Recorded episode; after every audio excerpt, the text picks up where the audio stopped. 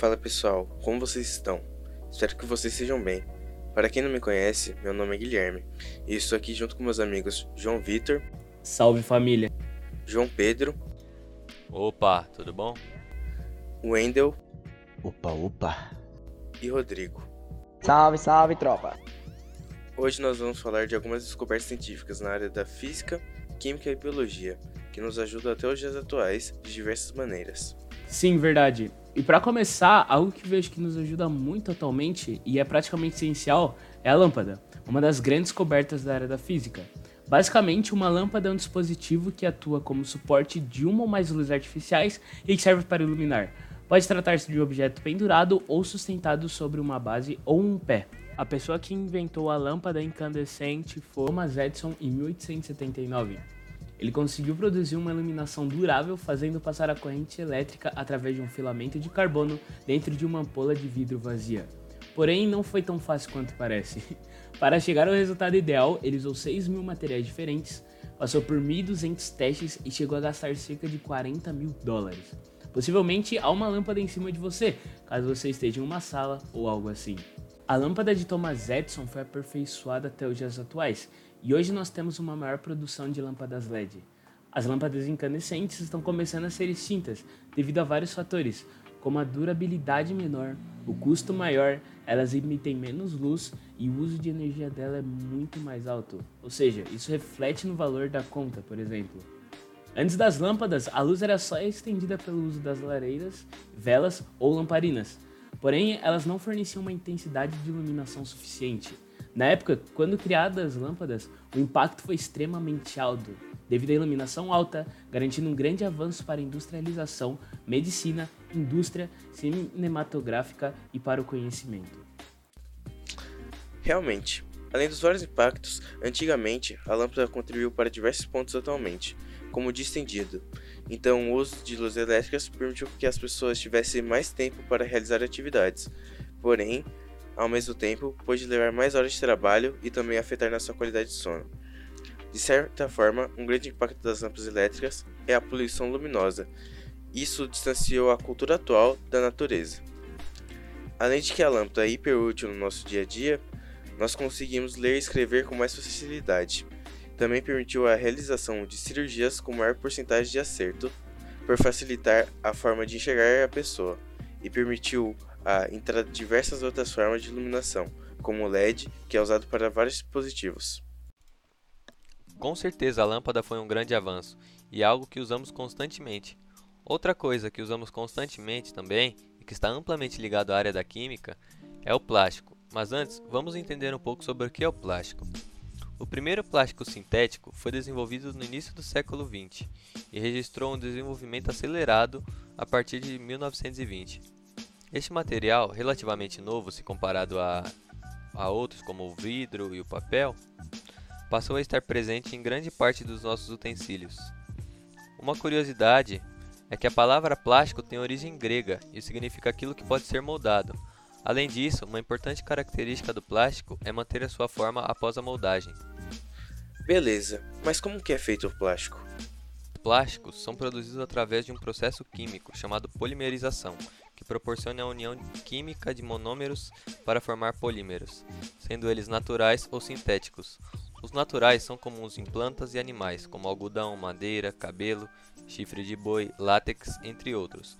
Os sintéticos são produzidos através de reações químicas, que denominados como plásticos, alguns deles são desenvolvidos a partir do petróleo, e outros são constituídos através de matérias-primas renováveis. Embora o petróleo seja um recurso natural não renovável, apenas 4% do consumo no Brasil é usado para a produção de plástico. Após passar pela fabricação, são transformados em resinas plásticas e podem dar origem a diferentes tipos de plástico. Por conta da transformação química, existem vários formatos e cores. Além disso, o plástico é muito utilizado em filmes para embalagem de alimentos, potes, garrafas, caixas de bebidas, autopeças, utilidades domésticas, fraldas e seringas descartáveis, entre outros lugares.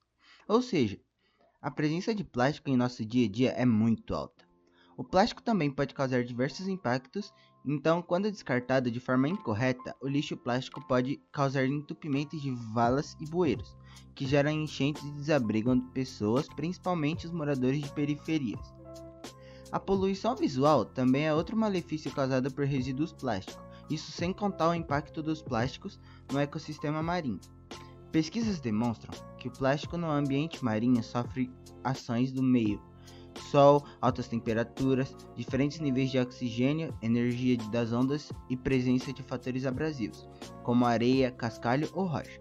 Fragmenta-se e passa a ter aparência de alimento para muitos dos animais marinhos, causando a morte deles e interferindo no ciclo reprodutivo de muitas espécies. Vamos nos atentar à forma de descarte do plástico, pessoal. Recicle. E aproveitando o momento em que estamos no Covid-19, vamos falar também de uma mega descoberta na área da biologia, que com toda certeza ela nos salva de diversas doenças atualmente. Essa descoberta que vamos falar é a vacina. E a primeira vacina surgiu a partir de estudos realizados pelo médico inglês Edward Jenner. Ele observou que muitas pessoas que se contaminarem ao ordenarem vacas por uma doença de gado e ele conseguiu chegar a uma conclusão de que essas pessoas se tornavam-se imunes à varíola. A doença chamada de cowpox, ela se assemelhava-se à varíola humana pela formação de pústulas, que, ela, que essas pústulas seriam lesões com pus. Diante dessa observação, em 1796, Jenner inoculou o pus presente em uma lesão de uma ordenhadora chamada Sarah Nelmes, que possuía a doença cowpox, em um garoto de 8 anos de nome James, James Pips. Pips adquiriu a infecção de uma forma leve e, com isso, após 10 dias, estava curado. Posteriormente, Jenner inoculou em, Pi, em Pips pus de uma pessoa com varíola e o garoto nada sofreu. Surgia aí a primeira vacina. O médico continuou sua experiência, repetindo o processo em mais pessoas. Em 1798, comunicou sua descoberta em um trabalho intitulado Um inquérito sobre as causas e os, os, efeitos da vacina da varíola. Apesar de enfrentar resistência, em pouco tempo a sua descoberta foi reconhecida e espalhou-se pelo mundo. Já em 1799 foi criado o primeiro instituto vacínico em Londres, e em 1800 a Marinha Britânica começou a adotar a vacinação. Então, basicamente, a vacina é uma importante forma de imunização ativa, quando o próprio corpo produz os anticorpos, e baseia-se na introdução do agente causador da doença, atenuado ou inativado, ou substâncias que esses agentes produzem no corpo de uma pessoa, de modo em que ela vai estimular a produção de anticorpos e células de memória pelo sistema imunológico. Por causa da produção de anticorpos e células de memória, a vacina garante que quando, gente, quando o agente causador da doença infecte o corpo dessa pessoa, ela já esteja preparada para responder de maneira rápida, antes mesmo do surgimento do sintoma, dos sintomas da doença. A vacina é, portanto, uma importante forma de prevenção contra as doenças. Tomar vacina tem uma, uma importância extremamente alta, pois quem não se vacina não coloca apenas a sua própria vida em risco, mas também coloca seus familiares e outras pessoas com quem tem contato, além de contribuir também para aumentar a circulação de doenças. Tomar vacina é a melhor maneira de se proteger de uma variedade de doenças graves e de suas complicações que poderiam levar até a morte.